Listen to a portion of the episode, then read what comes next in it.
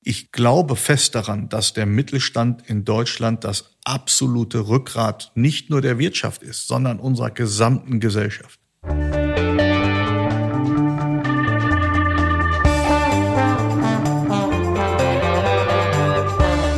Alles neu, der Interview-Podcast aus dem Maschinenraum.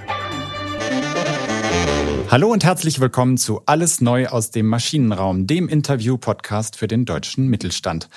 Wir sprechen mit Lenkerinnen und Lenkern sowie Vordenkerinnen und Vordenkern aus dem Herz der deutschen Wirtschaft. Und wir wollen vor allem wissen, was sie antreibt, sie inspiriert und wie sie ihre Unternehmen auf die Zukunft vorbereiten.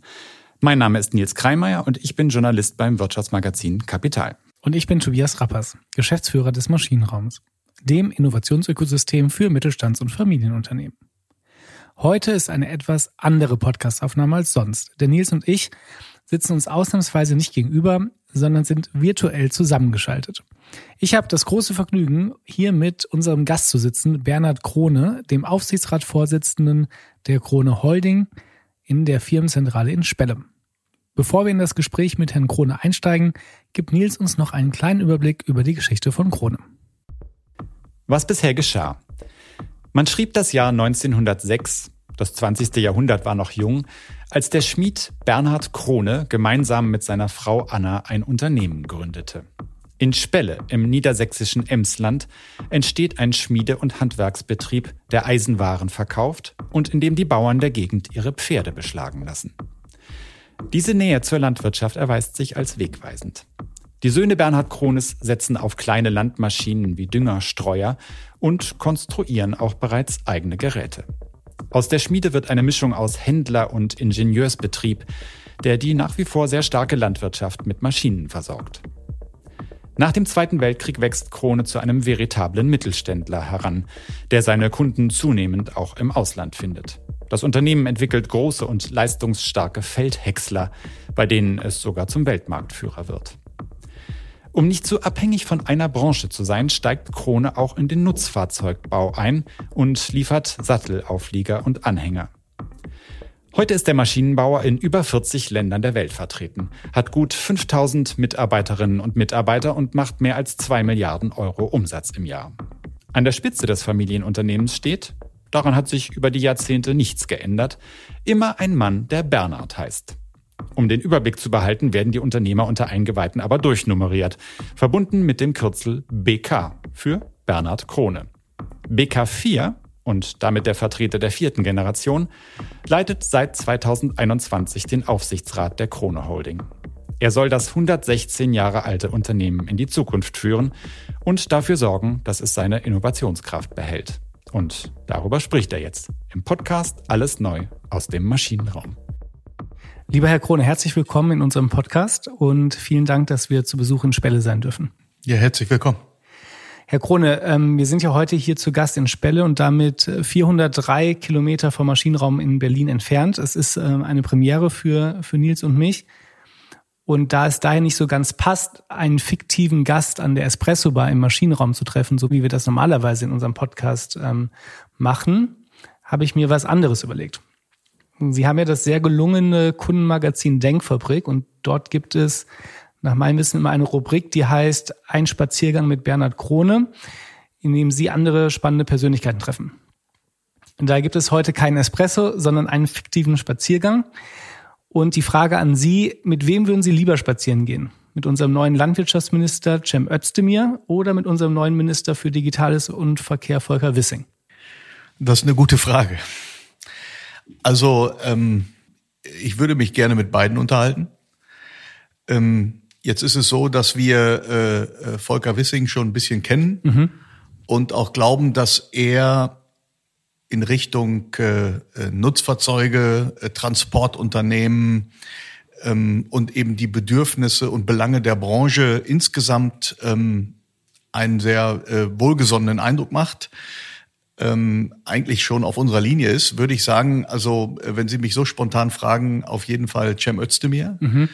Er ist ja nicht unbedingt ein klassischer Vertreter einer Partei, die ähm, jetzt für, für äh, per se unternehmerfreundliche oder landwirtschaftsfreundliche Politik steht.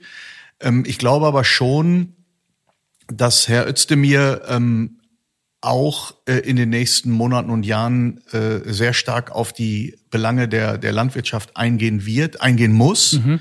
Ähm, ich glaube, dass es nur geht ähm, äh, gemeinschaftlich und nicht gegeneinander, ähm, nicht gegen die Unternehmen, die landwirtschaftliche Maschinen herstellen oder Düngemittel mhm, herstellen mhm, oder ähm, Saatgut äh, vertreiben. Und es geht auch nicht gegen die Landwirte. Es geht nur mit den Landwirten. Und ich glaube, dass ganz, ganz vielen Landwirten daran gelegen ist, dass man sie endlich mit auf die Reise nimmt und dass man nicht äh, Politik über ihren Kopf hinweg macht, sondern Politik mit ihnen zusammen macht.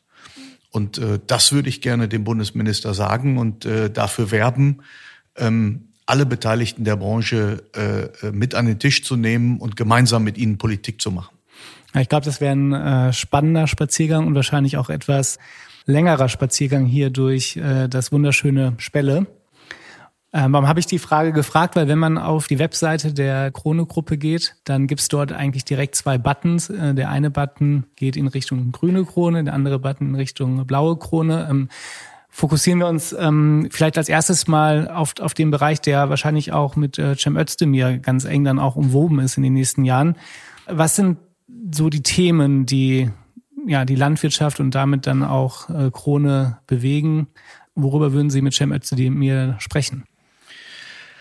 Ich glaube, dass die Landwirtschaft insgesamt ähm, an einem nach wie vor an einem Beginn eines äh, Jahrhunderts steht, das von wahnsinnigen Umbrüchen ähm, geprägt sein wird. Es geht zum einen ähm, darum, eine sich wirklich explodierende Weltbevölkerung mhm äh, anschaut, ähm, die wir in den nächsten Jahrzehnten nachhaltig ernähren müssen. Wir sprechen über das Thema Digitalisierung und damit eben auch autonomes Fahren. Wir haben heute in vielen Regionen der Erde nicht nur einen Fachkräftemangel, sondern speziell auch in Europa einen Arbeitskräftemangel. Das heißt, äh, wir müssen aber trotzdem die landwirtschaftlichen Flächen bearbeiten. Dafür brauchen wir Maschinen, dafür brauchen wir autonom arbeitende Maschinen und äh, die werden dem Landwirt auch weiterhin die Arbeit erleichtern und die Ernährung der Menschheit sicherstellen. Äh, das Ganze muss kombiniert werden eben mit dem, mit dem Stichwort Nachhaltigkeit. Also wie können wir Landwirtschaft noch stärker im Einklang mit der Natur, mit der Umwelt und der Ökologie eben äh, verbinden? Äh, dann äh, werden wir äh, zunehmend alternative Lebensmittel sehen. Mhm. Also die im sozusagen im Labor hergestellten. Ja, also es ist ja nicht nur, dass es einen Trend gibt zu, zu Bio und gesünder und natürlicher hergestellt, sondern es wird auch einen Trend geben zu eigentlich in Anführungsstrichen unnatürlich hergestellten Lebensmitteln, nämlich aus dem Labor. Künstlich hergestellte äh, Zellfasern aus Naturprodukten, also aus, aus, ähm, aus Pflanzen, mhm. aber auch künstliches Fleisch. Und ähm, ich sag mal, auch das muss im Einklang mit der Natur geschehen. Denn ich sag mal, ein laborhergestelltes Fleisch ist nicht automatisch CO2-neutral. Auch das hat äh, ähm, eine ganze Menge äh, Themen, die da, die da rum stattfinden.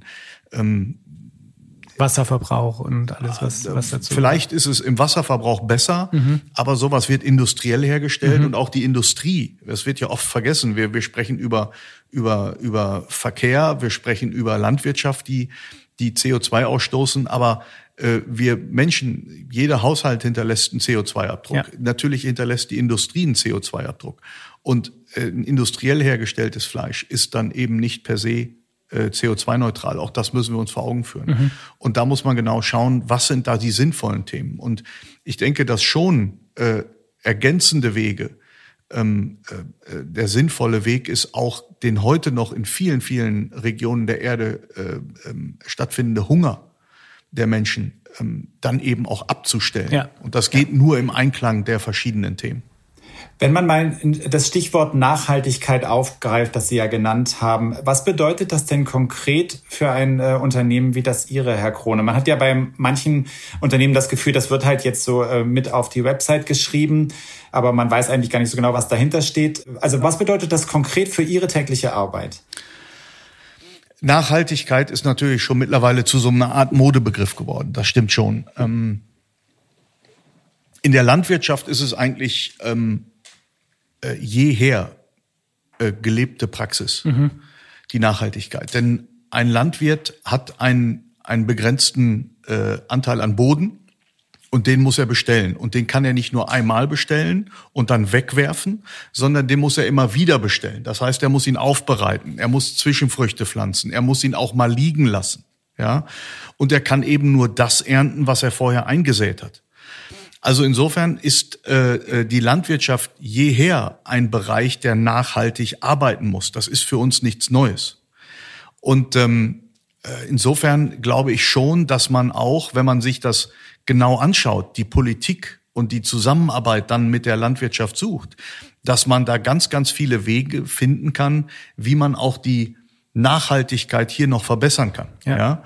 Ähm, äh, ich, ich, ich ich bin fest davon überzeugt, dass äh, viele, viele Landwirtinnen und Landwirte äh, nicht nur in Deutschland, sondern in der ganzen Welt äh, sich freuen würden, wenn man ihnen äh, wenn man sie mit auf die Reise nimmt von der Politik und sie äh, an diesem Trend eben teilhaben lässt und und und sie mit auf die Reise nimmt und und mit ihnen bespricht, was kann man tun, wie können wir euch unterstützen, mhm. ja, denn es ist ja das System, in dem wir heute leben, äh, Supermärkte, möglichst günstiges Fleisch, dann wird damit geworben äh, in Anzeigen, äh, wie günstig der Liter Milch ist. Ist man sieht ja selten ähm, die äh, äh, die Anzeige für, für besonders günstige Cola oder sowas, sondern dann ist es eben der Liter Milch, der beworben wird. Und ich glaube, da muss man eben gucken, dass man gemeinschaftlich diese, äh, diese Perversionen aus dem System bekommt, dass also immer natürlich erzeugte Lebensmittel möglichst günstig sein müssen, mhm. ja, sondern sie müssen eben auch, man muss natürlich schauen, äh, wie kann man diese Lebensmittel äh, erzeugen äh, unter den Gesichtspunkten Tierwohl, ja. Und was passiert eben, wenn der Landwirt beispielsweise seine Felder nicht mehr mit gewissen Düngesorten oder äh, äh, ähm, äh, Pflanzenschutzmitteln mhm. bestellen kann, mhm. ja, dann muss man ihnen andere Mittel an die Hand geben und da muss man auch dafür sorgen, wenn eben aufgrund dieser Einschläge durch Parasiten oder durch Pilze oder äh, Pflanzen kaputt gehen, was passiert dann damit und wie kann man dann in solchen Situationen dem Landwirt helfen ja. und nicht alleine damit stehen lassen, ja.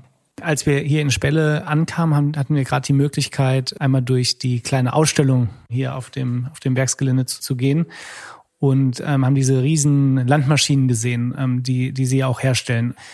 Wenn man mal von dem Produkt denkt und vielleicht auch von digitalen Lösungen, die die Zukunft dann alles so gibt, ähm, auf welchen Weg begibt sich dort die Krone-Gruppe, um die Landwirte dann zum Beispiel auch dabei zu helfen, nachhaltiger zu sein oder mit Hinblick auf den Fachkräftemangel vielleicht auch, ja, die Landwirtschaft auch angenehmer zu machen als ähm, Arbeitsprofil. An was denkt man da? An, an Drohnen oder automatisierte Maschinen?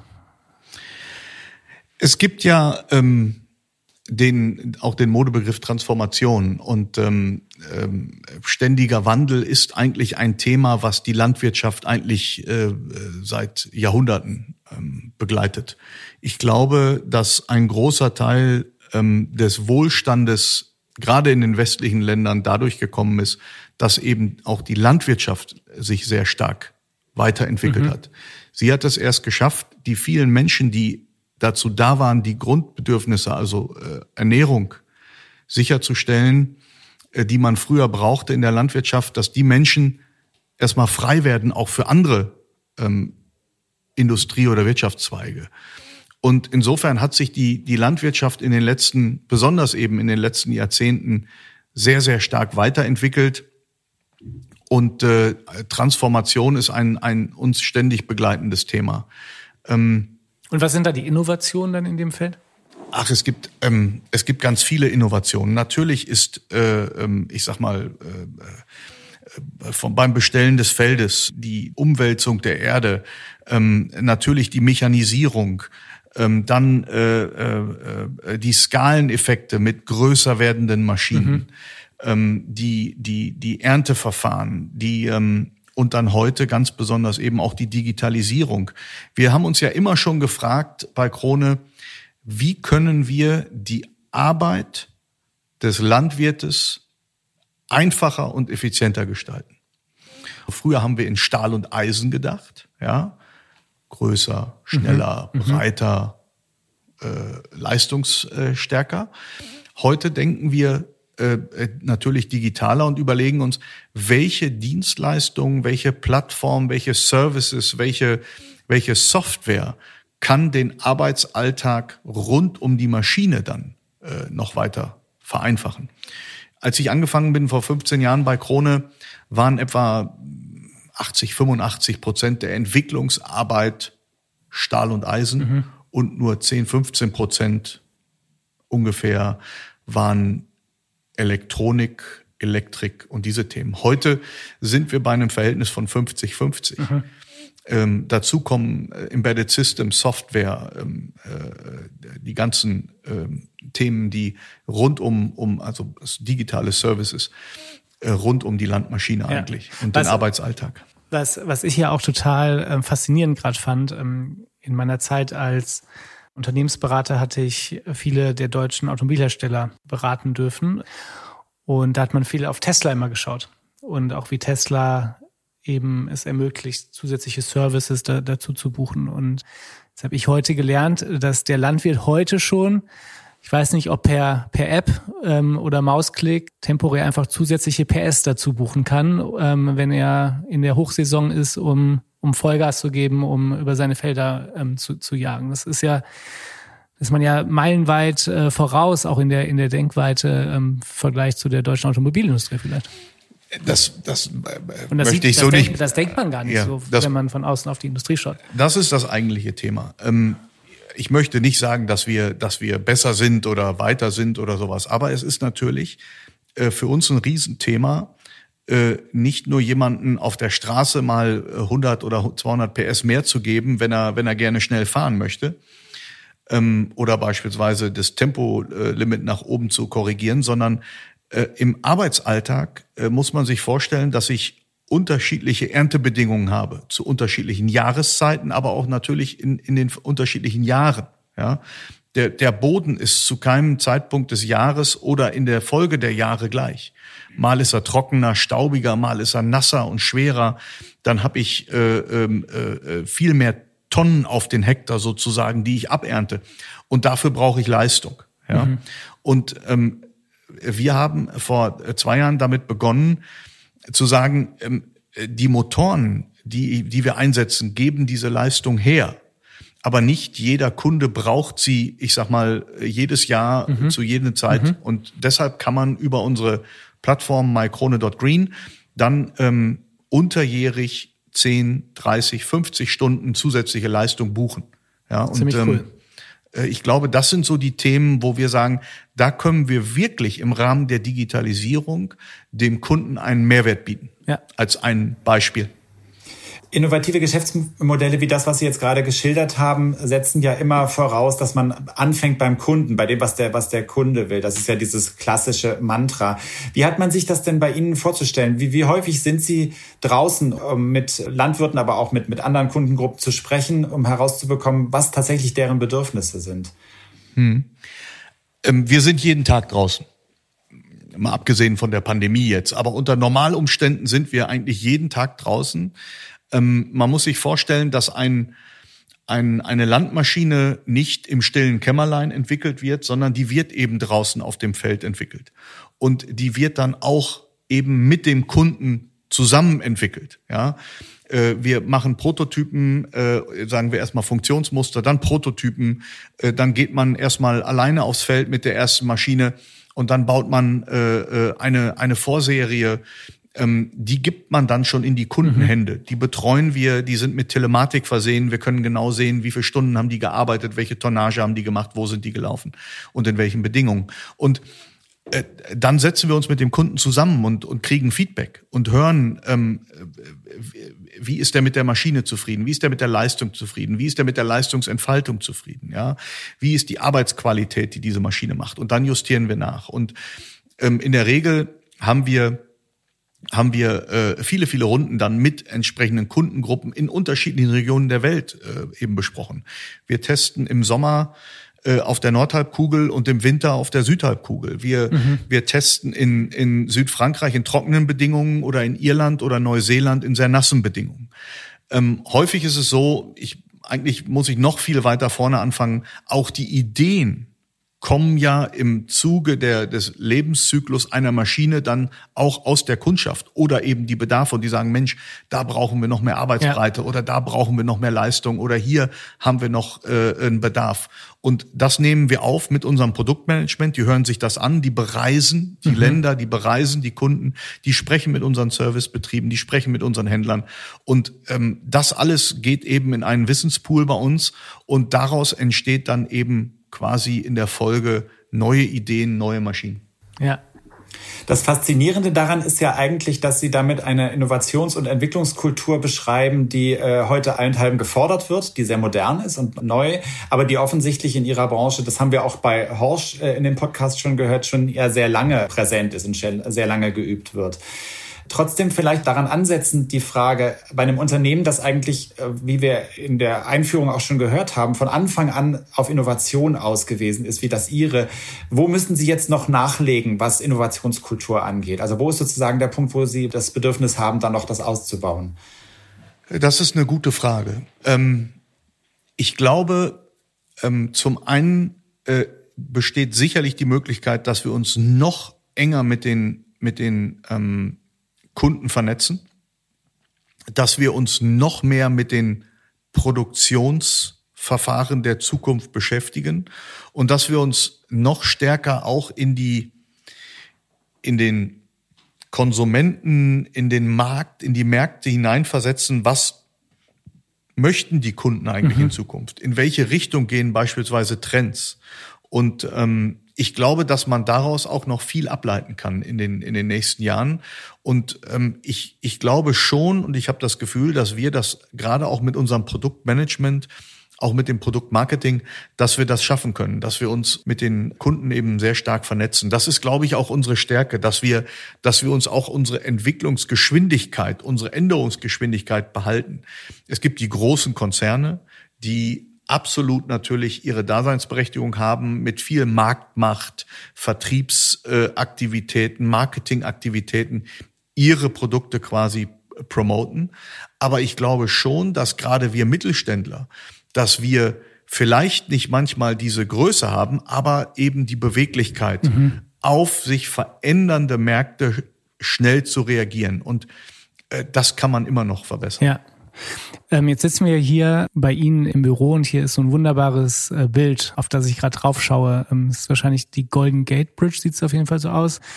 Man sieht die zweispurige Straße, ähm, rechts den Big M äh, von Krone und links den Dryliner, den, den Auflieger der, der blauen Krone sozusagen. Wir haben jetzt gerade viel über die grüne Krone gesprochen im Bereich von Cem Özdemir. Jetzt wechseln wir mal in den Bereich von Volker Wissing, wenn es um Thema äh, Verkehr geht.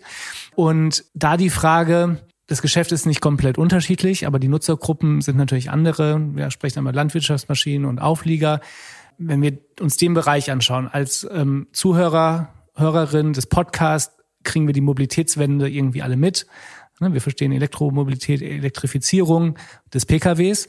Was passiert auf der Straße der, der LKWs und welchen Einfluss hat das auf das Geschäft der blauen Krone?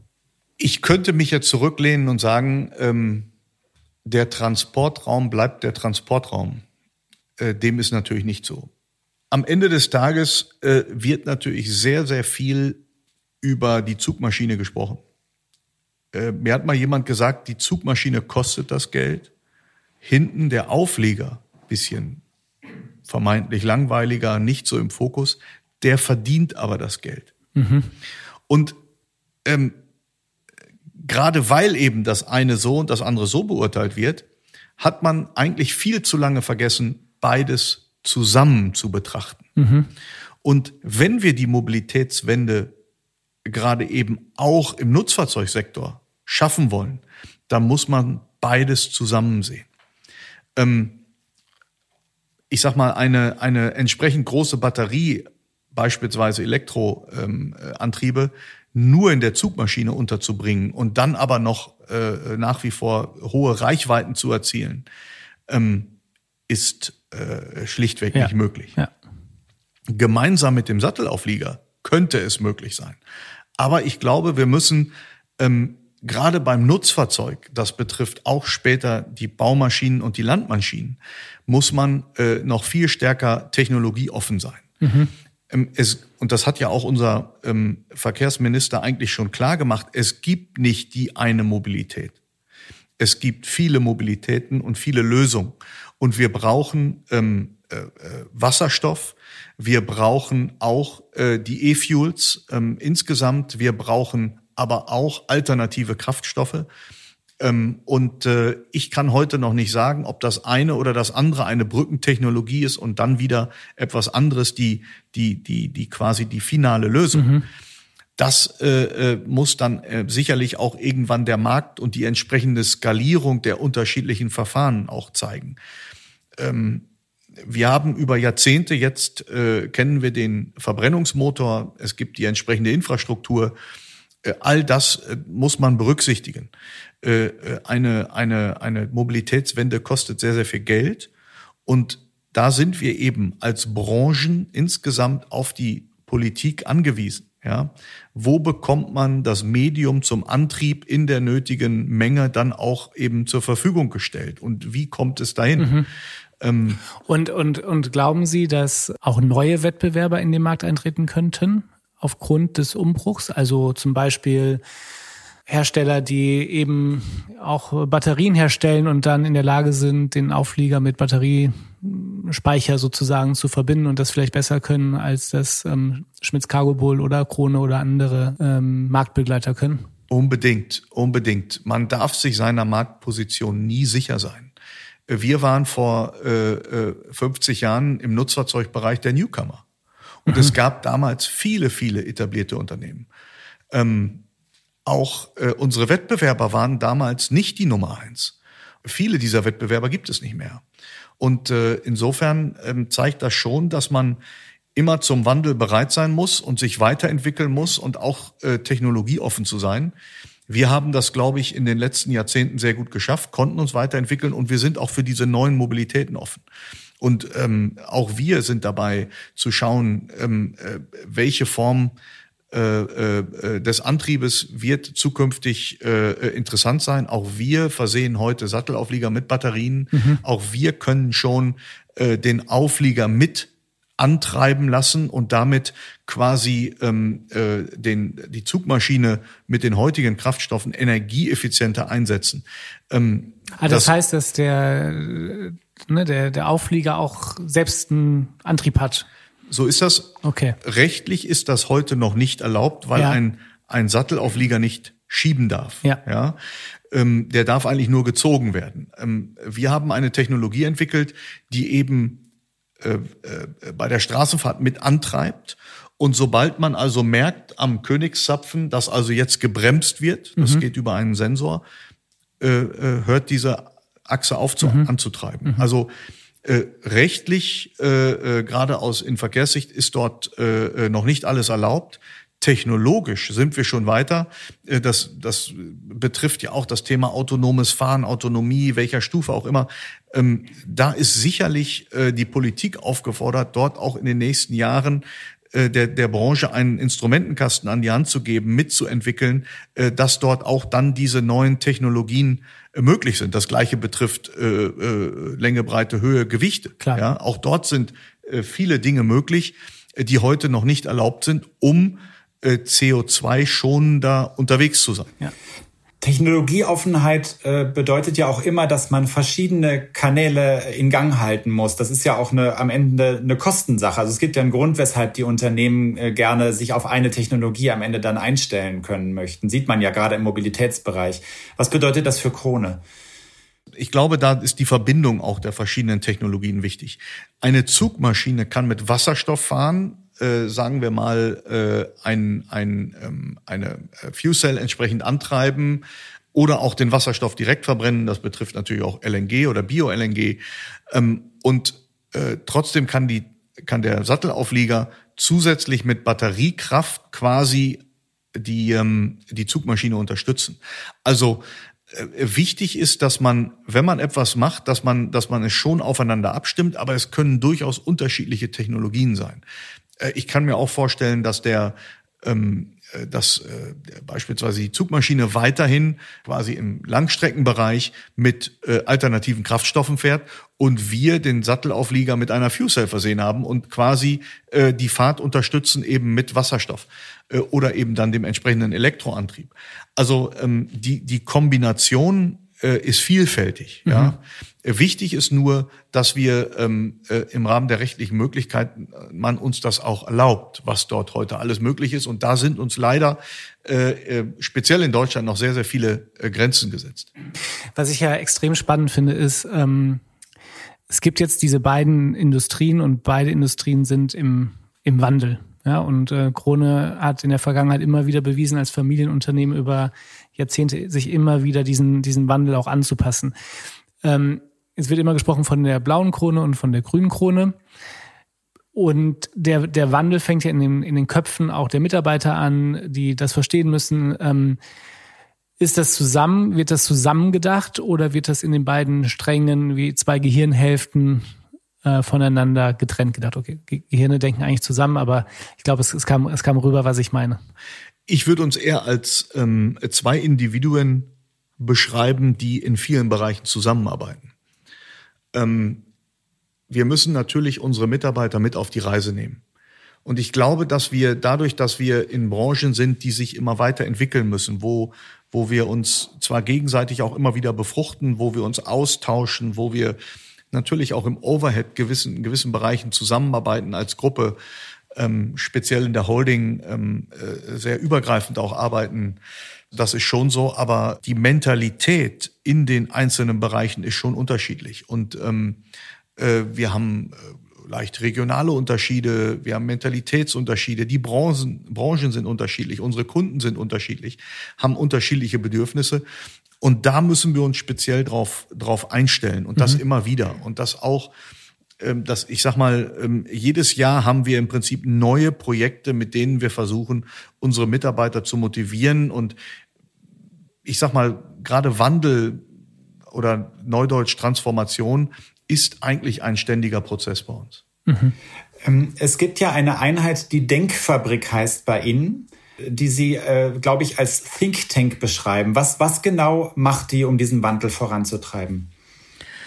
Also Denkfabrik ist einmal ähm, äh, der Begriff, äh, für den wir auch gewählt haben für ein Kundenmagazin in der in der Nutzerzeugbranche. Äh, Aber entstanden ist das Ganze eigentlich als ähm, ja als als kleines Forum, wo wir ähm, als als äh, Nutzfahrzeughersteller zusammenkommen mit Kunden und Verbänden mhm.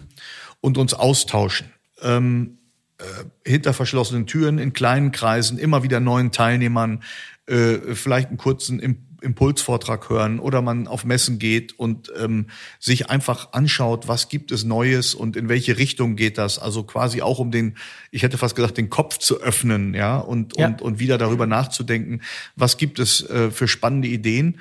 Und äh, ich habe das ähm, äh, vorhin schon gesagt in Bezug auf die, auf die Landtechnik. Äh, wir leben auch ganz besonders von den Ideen und den Sichtweisen und den, den, ähm, den Erfahrungen unserer Kunden. Und denen müssen wir zuhören, weil wir sind darauf angewiesen, dass wir äh, mit dem Kunden, für den Kunden entwickeln und nicht an ihm vorbei. Wir haben äh, viele Ideen und wir, wir, wir haben natürlich auch äh, eigene Sichtweisen, die wir dann entwickeln und wo wir wieder versuchen, dem Kunden zu zeigen, schau mal hier, da gibt es wieder etwas, das könnte deinen Arbeitsalltag erleichtern, das könnte die Effizienz in deinem Betrieb steigern. Betrifft, betrifft alle Bereiche der Gruppe. Ähm, aber, aber dieser Austausch, und das nennen wir eben Denkfabrik, da wollen wir denken, da wollen wir auch mal über den Tellerrand hinausschauen, da wollen wir auch einfach mal, äh, vielleicht, wenn man das so salopp sagen darf, ein bisschen rumspinnen, ja. Und ähm, ähm, äh, ich sag mal, es gibt äh, keine Idee, die da auf den Tisch kommen könnte, die nicht so verrückt ist, dass man sie sich bei der mhm. schnellen Entwicklung der Märkte nicht vielleicht sogar in, in, in 20, 30 oder 50 Jahren vorstellen könnte. Es ist ja Krone ein, ein Familienunternehmen. Ähm, und jetzt vielleicht auch zum Abschluss, warum glauben Sie oder ähm, glauben Sie, dass Familienunternehmen sich besser auf, auf die Zukunft vorbereiten können als vielleicht andere Wettbewerber in, in dem Markt? Ganz generell gesagt in, in beiden Märkten der Landwirtschaft als auch der Nutzfahrzeuge.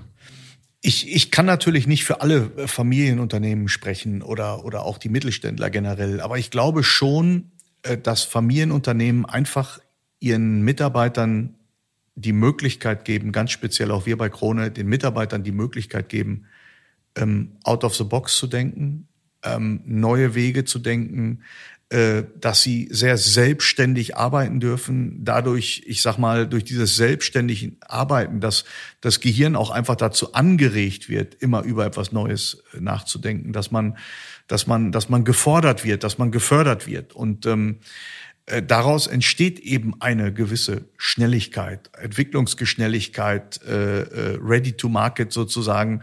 Und ähm, ja, ich, ich glaube, zumindest äh, versuche ich das unseren Mitarbeitern immer klar zu machen, dass wir, dass wir ähm, äh, als Geschäftsführung oder als Inhaber euch nichts vorkauen können und sagen, so, da geht's jetzt lang und da geht's lang. Wir können irgendwo Barrieren setzen, links und rechts. Wir können ähm, äh, ein paar Stichworte geben, unter denen wir arbeiten wollen und, und die uns bewegen. Natürlich sind wir in, in entsprechenden Branchen vertreten, aber ähm, äh, wir fördern eigentlich immer wieder die gute Idee und, und, und damit motivieren wir auch, ja, dass wenn also jemand wirklich was Tolles gemacht hat, dann wird er gelobt und dann äh, äh, äh steht er, ich sag mal, zumindest im Betrieb im, im, im Scheinwerferlicht und, und, und das ist, glaube ich, etwas, was viele Mitarbeiterinnen und Mitarbeiter dann auch motiviert, ja. Mhm. Und, und, und äh, insofern, ich, da, ich glaube, dass in Familienunternehmen einfach ein besonderer Geist und eine Stimmung herrscht und ähm, man nicht, ich sag mal, wie in vielen Großkonzernen dann äh, bei Ideen von, von ähm, Großkonzernen, äh, Entschuldigung, von, von Controlling-Abteilungen äh, ausgebremst wird. Mhm. Ja, sondern es ist einfach, außerdem ist in vielen Konzernen ist, ist die Arbeit viel kleinteiliger. Da bin ich als Entwickler für einen Außenspiegel zuständig oder für ein kleines Getriebe oder vielleicht sogar nur ein paar Zahnräder. Und bei uns in der Entwicklungsabteilung ist man immer für ganze Produkte zuständig. Ja? Und man, man begleitet dieses Produkt ähm, von äh, der ersten Idee, vom ersten Scratch auf einem weißen Blatt Papier äh, bis hin beispielsweise in der Landtechnik äh, zum Feldeinsatz, wie es beim Kunden steht, auf den Messen und so weiter. Und man ist an der ganzen Palette. Und ich glaube, dass das diese, diese, diese, diese, diesen ganzen Ablauf zu sehen, auch eine unwahrscheinliche Genugtuung ist, irgendwann das finale Produkt mhm. auf den Feldern bei den Kunden zu sehen oder aber eben auf dem, auf dem Verladehof beim, beim Nutzfahrzeugkunden. Und das ist ja auch das, was dann doch beide Gehirnhälften auch gut miteinander verbindet und auch das, was wir mit dem Maschinenraum versuchen, deutsche Familienunternehmen zusammenzubringen, um gemeinsam stärker zu sein als alleine, das gilt, glaube ich, für Ihr Unternehmen ähm, auch ganz besonders. Wir kommen ähm, zum Ende des Podcasts und wir haben auch noch Spelle drei Fragen mitgebracht, äh, die wir gerne zum Abschluss stellen würden. Ähm, die erste Frage, die liegt auf der Hand. Ähm, wir sind heute hier in Spelle. Morgen haben wir auch noch ein bisschen Zeit. Was sollte man unbedingt machen, wenn man zu Besuch ist? Das ist eine gute Frage. Das ist natürlich unter Corona-Bedingungen nicht so einfach. Ähm, ich, ich will nicht zu weit geschichtlich ausholen, aber hier im Emsland hat man schon eine ganz besondere Schlag Menschen. Wir waren ja nach dem Zweiten Weltkrieg eine sehr arme Region Heute herrscht hier Vollbeschäftigung. Wir haben gerade auch entlang der Autobahnen und Verkehrsknotenpunkten haben wir, haben wir eine starke Industrialisierung in den letzten Jahrzehnten erlebt. Und ähm, ich glaube, dadurch, dass ähm, das Leben früher hier im Emsland so hart war, hat man auch äh, äh, besonders anpackende Menschen, mhm. sowohl in der Landwirtschaft wie auch heute in den, in den Familienbetrieben oder Gewerbebetrieben oder Unternehmen. Und ähm, insofern ist ähm, äh, jeder Platz eigentlich, wo man auch mal mit Emsländern wirklich in Kontakt kommen kann, ähm, ich sag mal, eine wirklich schöne Kneipe oder eben, findet ja jetzt leider nicht statt, aber mal so ein Schützenfest oder sowas ja. im Emsland zu erleben, ist eine herausragende Sache. Und von den Menschen, die nicht von hier kamen und sich das mal dann anschauen konnten, äh, war das eine tolle Erfahrung. Ich würde sagen, wir kommen auf jeden Fall wieder. Ähm, einmal den, den Ball ins politische äh, Berlin gespielt, 403 Kilometer nach Berlin. Äh, was würden Sie sich von der aktuellen Ampelregierung wünschen? Das ist eigentlich relativ einfach. Das, was uns äh, ganz besonders eben in den letzten äh, fast anderthalb oder knapp anderthalb Jahrzehnten gefehlt hat, dass man, dass die Politik, gerade die Regierung, äh, den auch den Mittelständlern und den Unternehmen stärker zuhört. Ja, ähm, ich glaube fest daran, dass der Mittelstand in Deutschland das absolute Rückgrat nicht nur der Wirtschaft ist, sondern unserer gesamten Gesellschaft. Ja, äh, die zahlen Steuern hier im Land, die beschäftigen Menschen, die erzeugen Waren, die auch wieder auf den Weltmärkten verkauft werden. Und ähm, äh, denen muss man zuhören. Ja, ich bin sicher, dass ähm, wir bei Krone, aber auch viele andere Mittelständler, die ich kenne, ähm, das sind ähm, Unternehmer, die wollen ihr Unternehmen weiterbringen, natürlich, aber die wollen auch ihre äh, äh, Gemeinde, ihre Community weiterbringen. Die freuen sich, wenn es den Mitarbeitern gut geht. Äh, die behandeln ihre Mitarbeiter gut. Und äh, ich glaube, dass man von denen viel lernen kann. Also Politik noch stärker mit den Unternehmen zu machen. Nicht nur mit Großkonzernen, die vielleicht ihre Steuern gar nicht in Deutschland bezahlen, sondern woanders, sondern gerade im Mittelstand äh, stärker zuhört und schaut, wie kann ich deren Arbeitsalltag erleichtern? Wie kann ich die beim Thema Transformation unterstützen? Ähm, wir haben heute eine, eine Flut von Bürokratie. Wie kann ich das reduzieren? Ähm, wie kann ich ähm, bei dem Thema Ökologie auch ähm, die Unternehmen unterstützen, weil äh, wir bauen ja nicht ein, ein, ein schlecht isoliertes Haus vor 20, 30 Jahren, weil wir das gerne gemacht haben, sondern weil wir es nicht besser wussten. Wenn man sowas eben heute noch stärker fördert, uns sagt, wie wir es tun sollen und dann natürlich auch dabei ähm, äh, finanziell unterstützt, ich glaube, dann ist das äh, letzten Endes eine Win-Win-Situation. Und diese Themen, da äh, glaube ich, äh, äh, ist es ganz, ganz wichtig, dass man die Politik mehr mit den Menschen, nicht nur den Unternehmen, sondern mit den Menschen macht und nicht über ihre Köpfe hinweg. Vielleicht ähm, bringt der Podcast ja ein bisschen Sichtbarkeit, auch was, was diese Themen äh, angeht, nach Berlin. Ähm, die letzte Frage, die stellen wir jeden Gast. Und bei den Vorbereitungen auf das Interview äh, habe ich eine Sache gelesen. Ich weiß gar nicht, ob es von Ihnen wirklich ein Zitat ist, aber Sie haben wohl mal gesagt oder gedacht, ein Familienunternehmen leiht man immer von den Vorgängern und für die Nachfolger. Ja. Und das passt perfekt für die letzte Frage, die alle unsere Hörerinnen und Hörer kennen, nämlich diese. Welches Kapitel Familiengeschichte möchten Sie mal geschrieben haben?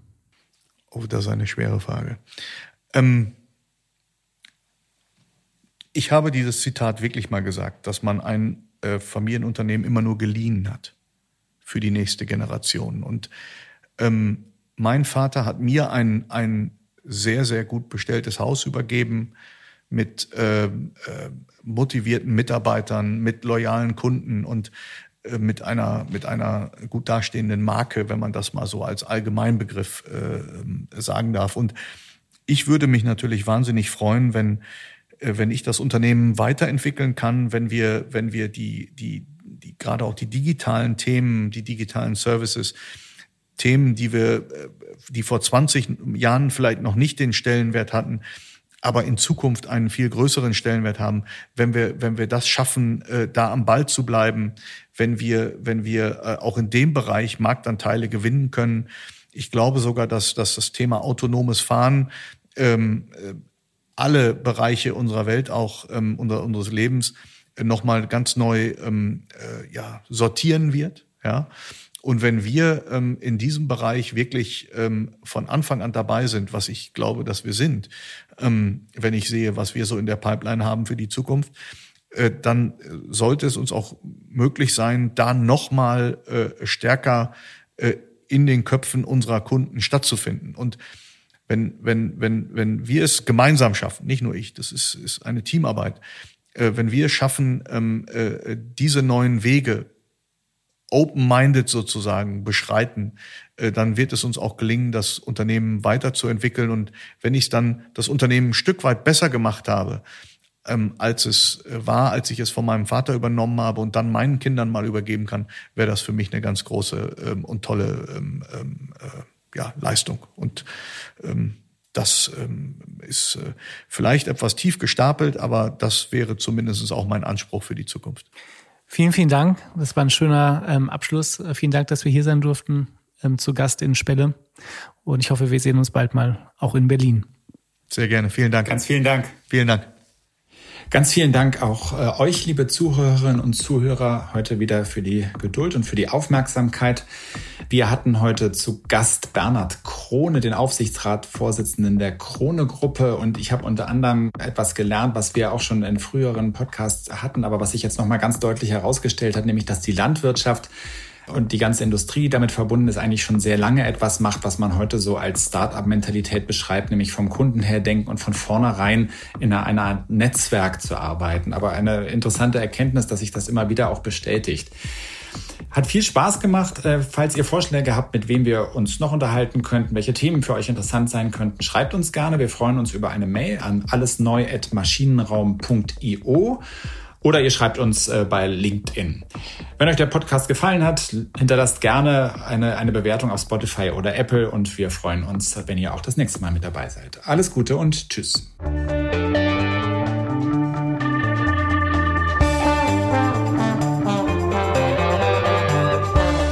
Alles neu, der Interview-Podcast aus dem Maschinenraum.